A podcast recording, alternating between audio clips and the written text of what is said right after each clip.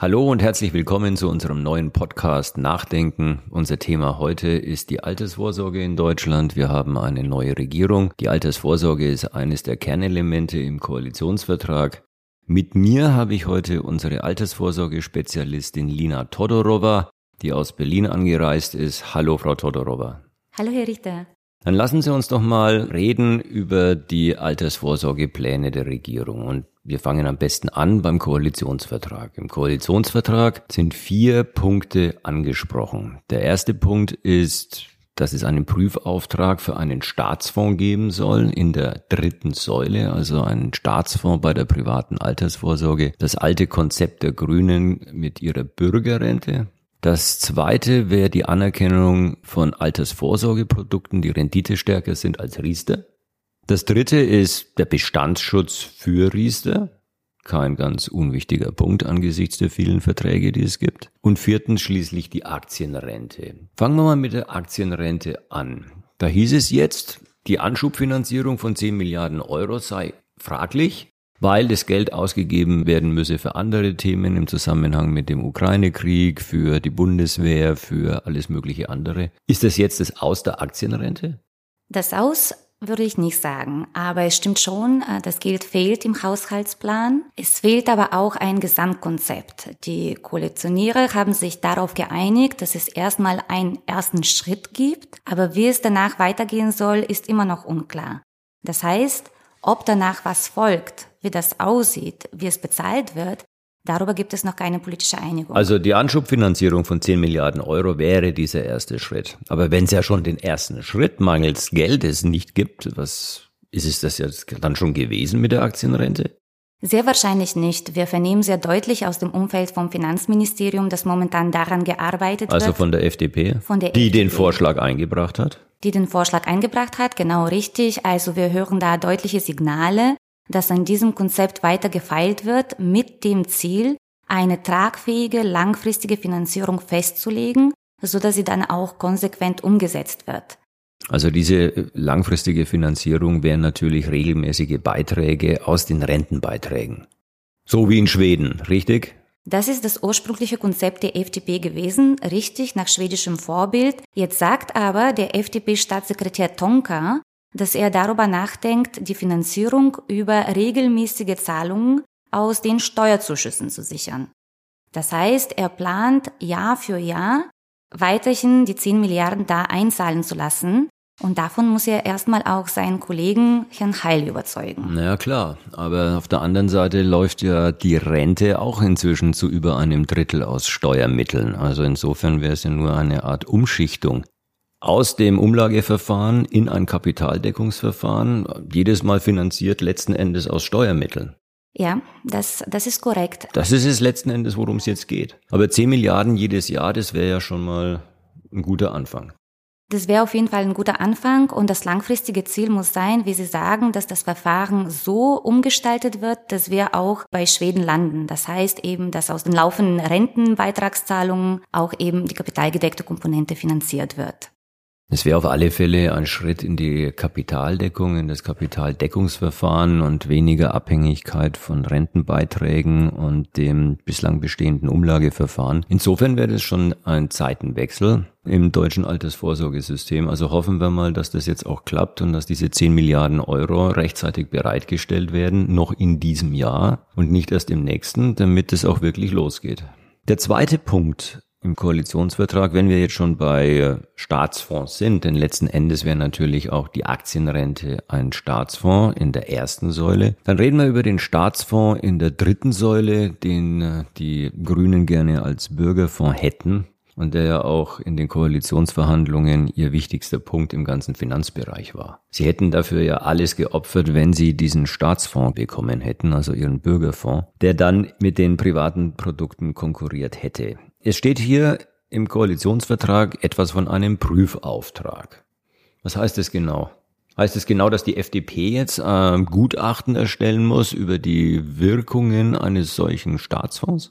Den genauen Prozess kennen wir noch nicht. Es gibt auch bislang keine Hinweise darauf, dass das ansatzweise in den Startlöchern steht. Es ist aber auf jeden Fall richtig und sehr wichtig, ein solches Vorhaben zu prüfen, bevor sich eine Bundesregierung dafür verpflichtet, sei es aus rein politischen Gründen so eine Maßnahme umzusetzen. Wir rechnen jetzt damit, dass es wahrscheinlich auch einen Dialog gibt oder in irgendeiner Form verschiedene Experten zusammenkommen, dass es wissenschaftliche Expertise dann nochmal zusammengerufen wird und dann genauer geprüft wird, was für Effekte daraus entspringen werden und ob diese Effekte, und das wäre aus unserer Sicht sehr wichtig, ob diese Effekte dann tatsächlich eine Lösung für das Altersvorsorgeproblem bieten oder ob sie lediglich eine Wettbewerbsverzerrung zugunsten einer staatlichen Lösung herbeiführen. Wir haben es ja immer wieder gesagt, auch in unseren Podcasts, es wäre am Ende eine Wettbewerbsverzerrung, weil der Staat in einen Markt eingreift von privaten Anbietern mit einem äh, subventionierten Produkt.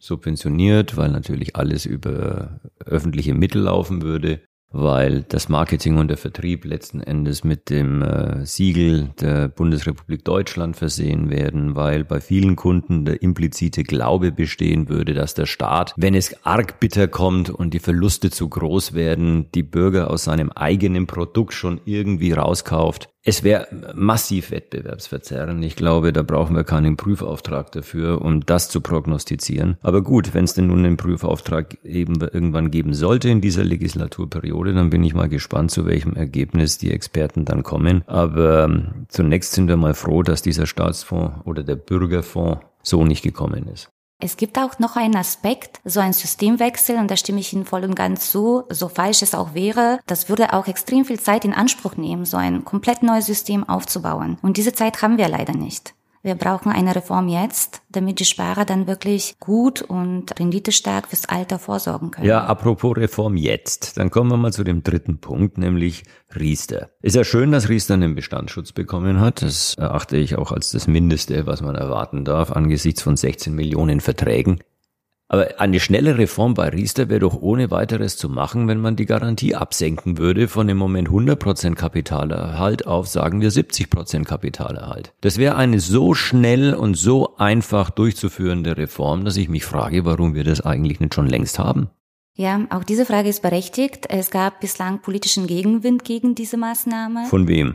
Aus verschiedenen Seiten, so genau lässt sich das nicht sagen, aber wir hatten es in der letzten Legislatur mit einem sehr vorsichtigen Bundesarbeitsministerium zu tun. Wir haben da deutliche Abneigungen vernommen gegenüber einer Garantielockerung für ein staatlich gefördertes Produkt. Wichtig bleibt aber unter Strich, wie Sie sagen, ist das ein gutes Produkt, mit dem man fürs Alter vorsorgen kann oder nicht. Und ein Produkt mit einer hundertprozentigen Beitragsgarantie in einem Niedrigzinsumfeld, wie wir es jetzt haben, ist tatsächlich nicht der bestgeeignete Weg. Und das ist jetzt auch einzig und allein deshalb so, weil der Staat nicht den Mut aufbringen konnte, bislang diese Reform durchzubringen. Ja, und das seit Jahren. Wir haben ja jetzt seit sieben, acht Jahren schon ein so niedriges Zinsniveau. Seit sieben, acht Jahren fordern wir eine Flexibilisierung. Das geht alles zulasten der Anleger.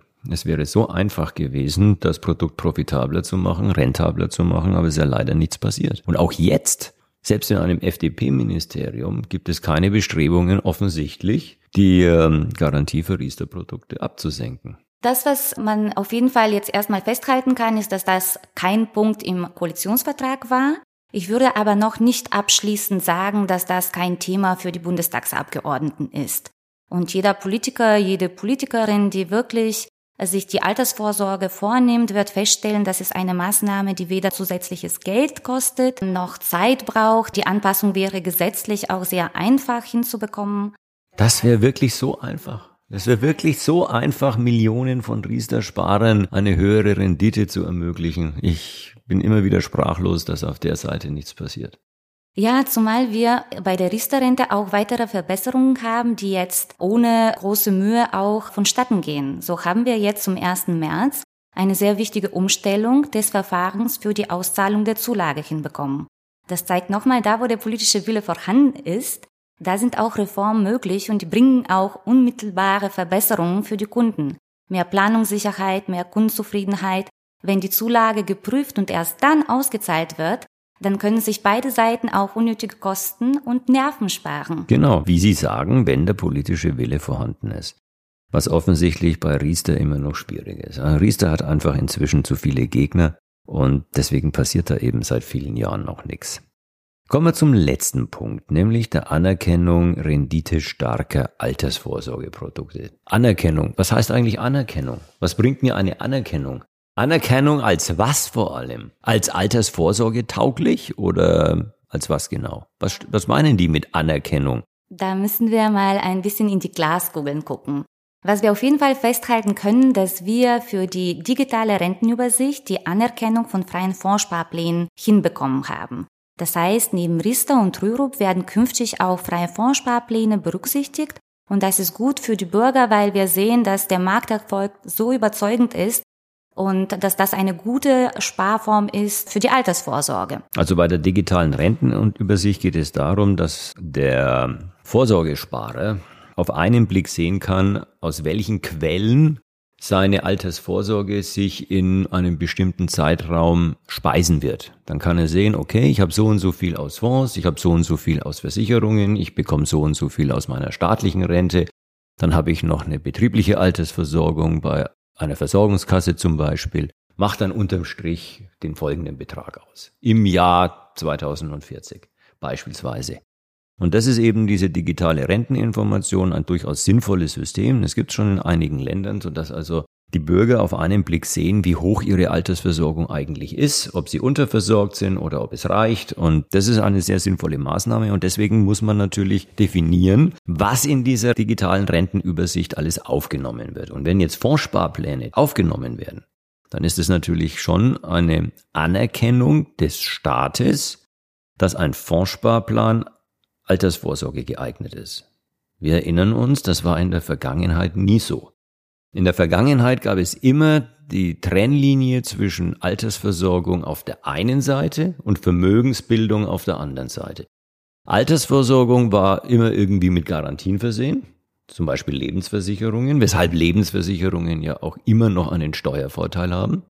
Und alles andere, was keine Garantien hatte, das war dann nicht geeignet für die Altersversorgung, weil es hätte ja mal bergab gehen können mit der Wertentwicklung, aber für die Vermögensbildung noch geeignet. Und diese Trennlinie ist jetzt im Bereich der Fondssparpläne nicht mehr vorhanden. Jetzt sind Fondssparpläne staatlich anerkannte Altersvorsorgeprodukte. Das ist ein Riesenschritt.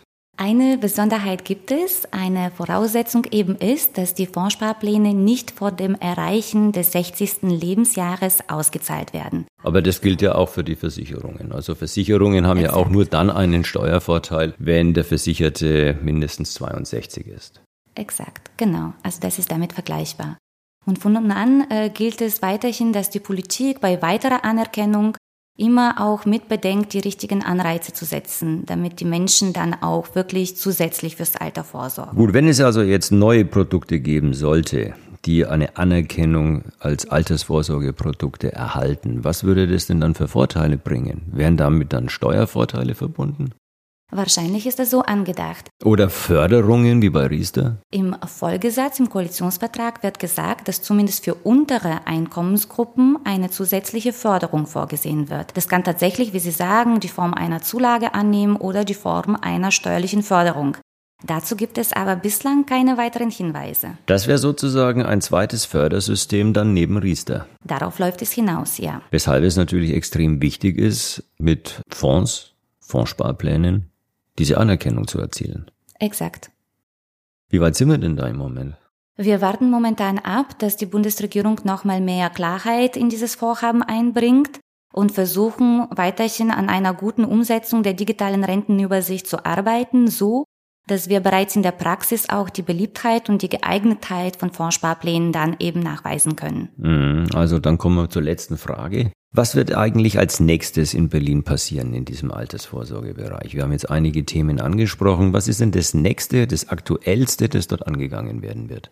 Das, was ich mir wünsche, wäre tatsächlich eine Garantielockerung. Das, was aber wahrscheinlich passieren wird, ist, dass das Bundesfinanzministerium mit dem Bundesarbeitsministerium zusammenkommt und sich nochmal auf die Finanzierung von der kapitalgedeckten Komponente in der gesetzlichen Rentenversicherung geeinigt hat. Na, dann schauen wir mal, ob Sie recht behalten, Frau Todorova. Schön wär's ja. Ich danke allen Zuhörern für Ihre Aufmerksamkeit und bis zum nächsten Mal. Bis zum nächsten Mal.